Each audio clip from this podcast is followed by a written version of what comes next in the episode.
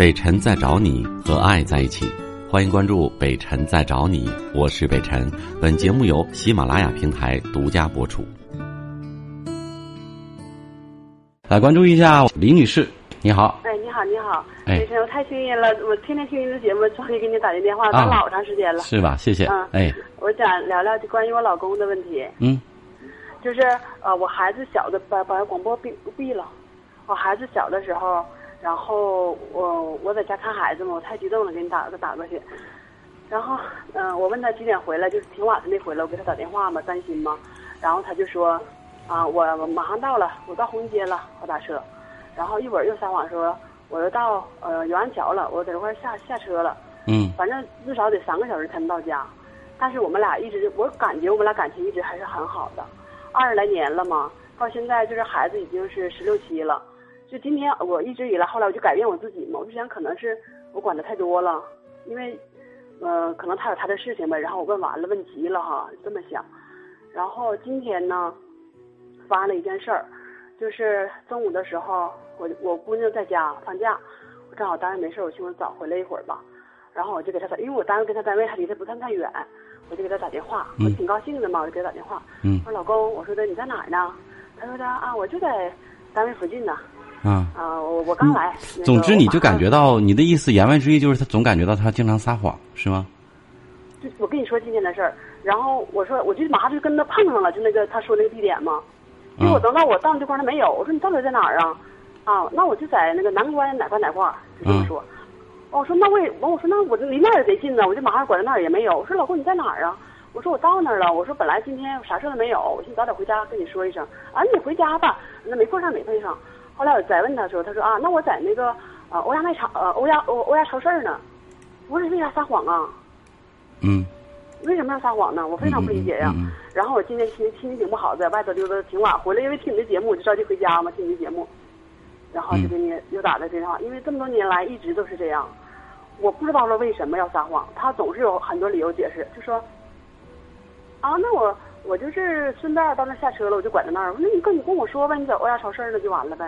嗯那我问他也说不出来为啥，我不知道为啥，我很苦恼，我就觉得我跟他都二十来年了，如果还因为这事我一直这样下去的话，太没有意思了。以前有吗？以前有过吗？背叛你啊，或者有什么猫三狗四儿的事儿啊，有吗？那没有，我相信他人品从来没有是？吧？嗯，那这个事儿有没有可能是？那你问的时候，人家就在那附近呢，但是当你到那时候，人家就到别的地方去了呢？没有，他承认了，他说他是撒谎了，他当时就在欧亚超市，那他为啥是为啥呢？嗯，不知道。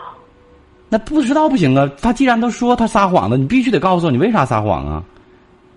那能行吗？夫妻之间这事儿，他既然承认撒谎了，你不说，我总是在找我的原因，我就寻思我有什么问题吗？难道是？不管你有什么原因，他撒谎了，他得有他的原因，先知道他的，才再说，再再考虑你的。啊，对呀、他就是对不对他就是你先，他说他撒谎了你都他都承认他撒谎了，那你得告诉我你为什么撒谎？是是你觉得也不会呀、是觉得你你你你你去跟踪他，或者你看着他他嫌烦，故意的支你，还是怎么样？总得有个理由。他也我也他也说了，说的你看这么多年以来，因为孩子大了，我一直陪他孩子学习啥的嘛，完我对他就特别放松，因为我这么想的，因为可能我就觉得两口子就得信任，你不信任也没有办法呀。然后他撒谎可能就是跟他生活环境，我就想有关系，或者他顺口一说，我老是这样给他找很多很多理由，换位思考。然后今天我实在找不出任何理由，如果我要今天不追问一句，他说你以后你可以再追问我呀。我说你看追追问一句，我十多年前是这样，今天还是这样，你到底有什么事？不论什么，我只要你说一句话，咱们俩从没有到有，到现在日子过得不错。你说什么？刚才十多年前就这样，对，孩子小时候几岁嘛？现在孩子都十六七了。十多前年前怎么样？他就撒谎骗你啊？对呀、你不说从来没骗过你吗？以前我就类似这样的事儿，他总是这样撒谎。假如说晚上出去了吧，他说在红旗街呢，他至少得说三三个小时之内他能能到家，得三个小时吧。他说我马上就到了，完得三个小时才能到家。一会儿就说的到到永安桥了，一会儿就说到这儿到那儿了，就那样。然后，但是我认为我们俩感情没问题，嗯就是从生活细节上，我们俩对家呀，或俩奋斗啊，或者是他关心我呀，我关心他呀，嗯或对老人呐，或对孩子，我们对孩子都非常好，这都没有问题。你这样，我就我给你个建议，既然你猜测不出来，你也挑不出别的毛病，别在这个事儿上兴师动众，闹得很大，没有意义。然后你稍稍关关注他一下，我觉得这件事情你先把它放下，风平浪静，你先观察一下，然后等这件事情过去之后，呃，等到过一段时间找一个风和日丽、心平气和的时候，两个人再聊一聊，或者你们两个你们两个特别好的，你说老公。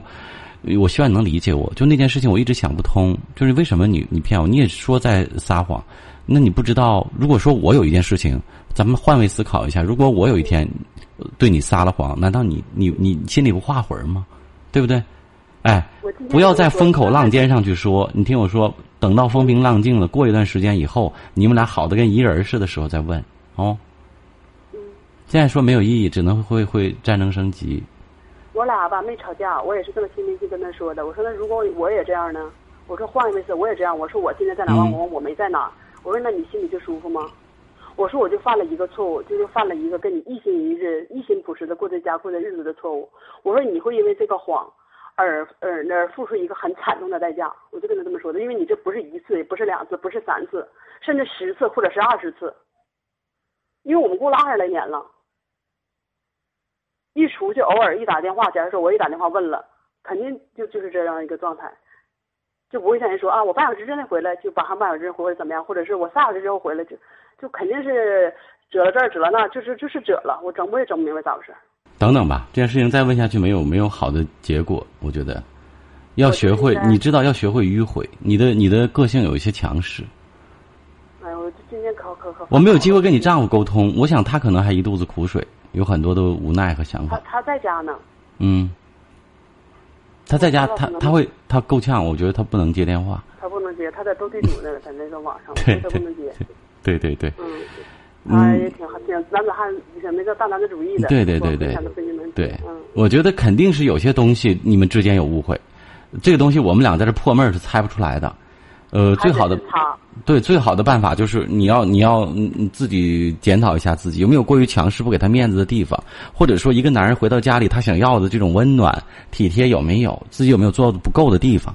还有一个就是，记住很多事情，不要在事情发生的当时非得要弄个子午卯酉出来，要学会迂回，学会缓和，学会在适当的时候再发问啊。这是我给你的几条建议，做聪明的女人，不要把男人逼得无路可走。再见啊！我是北辰，再次感谢你收听了今天的节目，多多分享给你的朋友，也多在留言区互动，留下你的问题，我们会集中回复。祝你幸福。